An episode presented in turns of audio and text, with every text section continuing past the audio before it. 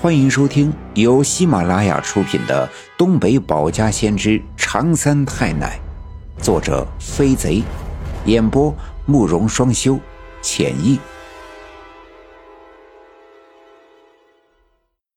第二十六章，枪声响，突破阴阳柳，父子散，一树两重天。如出一辙的。我爷爷和我爸爸怀里抱着的我，在感知到了怀抱的温暖和安全后，都停止了哭泣，抽泣着搂着他们的脖子，努力的往他们怀里钻。这两个我都在发烧，小脸蛋烧得通红，呼吸急促，仿佛在努力的、贪婪的呼吸着这世界上的空气。尽管眼前的一切。足以令人惊讶，但血脉亲情却往往会轻易战胜恐惧和疑惑。当看着怀里的孩子那么真切的昏睡，我爷爷和我爸爸都无法分辨到底谁怀里的才是真正的我，无法知道另外一个到底是谁，或者是其他的什么，但都无法做出决定，带走哪个。抛下那个，他妈的，这到底是咋回事？闹的是哪门子妖？我爷爷骂道。他是个粗人，尽管跟奶奶生活多年，但仍然无法用这些年给奶奶给人看事儿的时候耳濡目染的经验来解释眼前的一切。他像我那个身为小分队长的爸爸一样。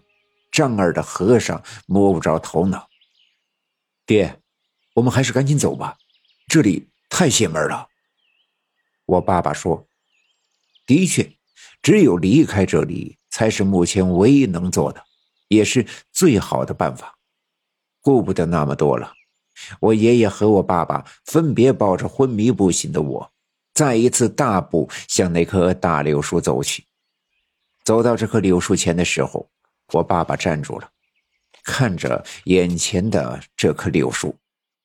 天色大亮，柳树的阴阳两面在明亮的白天区分的格外的清晰，一面枝繁叶茂，一面干枯脆裂，而这生死的分界如刀削斧砍一般的界限分明。一阵风吹来，茂盛的一面柳条摇摆。初秋的柳叶深绿又浓密，随着秋风摆动，互相摩擦，发出沙沙的声响。若不是身陷如此邪门的柳树沟，若不是反复的逃脱却像遇到鬼打墙一般无果，若不是怀抱着两个一模一样的我，我的爷爷和爸爸甚至觉得这柳树下面，柳条荫下。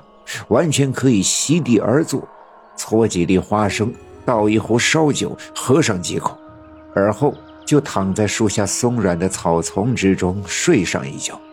而另外枯死的一面，干枯的枝桠杂乱的伸展，如同魔鬼们张扬的利爪，暴露着青筋，纠缠着白骨，无序的挥舞，露出狰狞牙齿。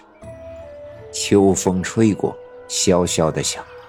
如同魔鬼嚣张的口哨，又好似刮骨的阴风，令人不寒而栗，恐惧油然而生。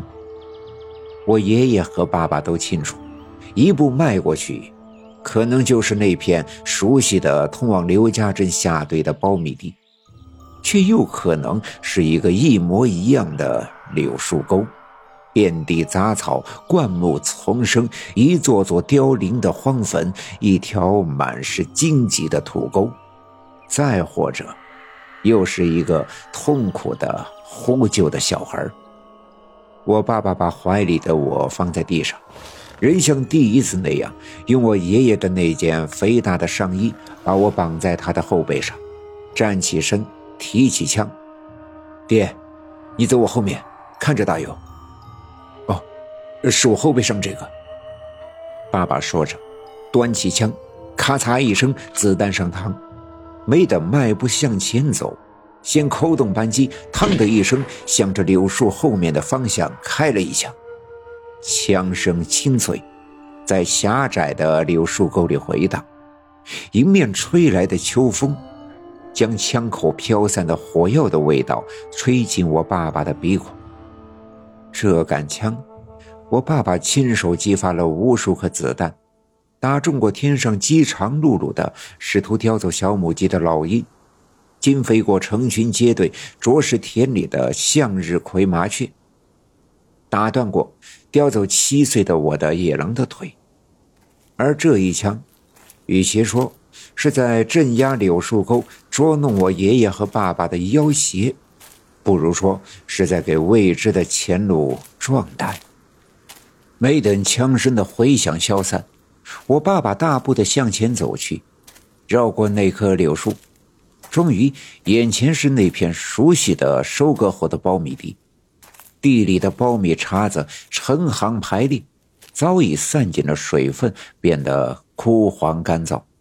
再过几天，等苞米茬子彻底的干燥，村里的男人们就会带着镐头来到地里刨茬子。这活计干起来就是有节奏的，噗的一声刨进土里，哗啦一声把茬子勾出来。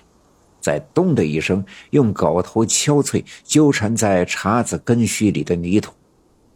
跟在后面的女人们用把子将这些张扬着根须的茬子搂在一起，装进圆圆的底、高高的梁的条框，再牢牢的捆扎在一起，插进槐木的扁担。等男人们将一整片地的茬子全都刨下来，再钻到扁担底下，一撑腰，轻巧的担起担子。把茬子挑到院门前的场院里晒干烧火，而我那无所不能的奶奶会找三块石头，把一口平锅架在上面，那口锅叫煎饼鏊子，底下就用晒干的苞米茬子引火，盆上放上发酵的苞米面糊，舀一勺倒在上面，用一块半圆的木板将玉米糊刮匀。最后摊成金黄的酥脆的煎饼，然后用铲子铲开边缘，反复的叠上几下，再铲下来放在一旁的菠萝里。我往往就会搬个板凳，以帮奶奶添火为名，咽着口水等待着新鲜的煎饼出锅，拿起一张卷成筒，咬上一口，满嘴的果香。那是我童年最向往的美味。那种酥香的味道萦绕在我的整个童年，而如今眼前的苞米茬子，眼前的收割后的玉米地，却让爸爸感到无比的兴奋。不管怎样，终于走出了这个邪门的柳树沟，远离那荆棘丛生的黑暗。后背上沉睡的我，终于可以回家，回到奶奶的怀抱。奶奶神奇的无所不能的。她会轻而易举的施法驱除我身上的邪祟，让我重新的活蹦乱跳起来。爹，我们出来了！爸爸兴奋的几乎喊出来，可身后的除了秋风吹过的沙沙外，没有任何其他的声音。我爸爸回头一看，身后是那棵阴阳柳树，却没有我爷爷的影子。爹，爹！我爸爸大声的喊叫，喊声如同刚才的枪声一样在山谷里回荡，却不见我爷爷答应。我爸爸急了，好容易绕出鬼打墙，出了柳树沟，却不见了我爷爷的踪影。来不及犹豫，赶紧转回身，大步的绕过那棵柳树。再一次走进了柳树沟，满以为是我爷爷没跟上我爸爸的脚步，那么绕过柳树就可以看到我爷爷的身影。而当我爸爸真的绕过柳树，眼前的一切再一次令他惊讶的站住了脚。眼前又是那片苞米地，太阳的光已经从山顶上照出来。把那片苞米地照射的金黄，泥土里的湿气在阳光的温度下慢慢的升腾，散发着初秋的馨香。走出了柳树沟的迷阵，又陷入了另外一个循环。本集已经播讲完毕，感谢您的收听。欲知后事如何，且听下回分解。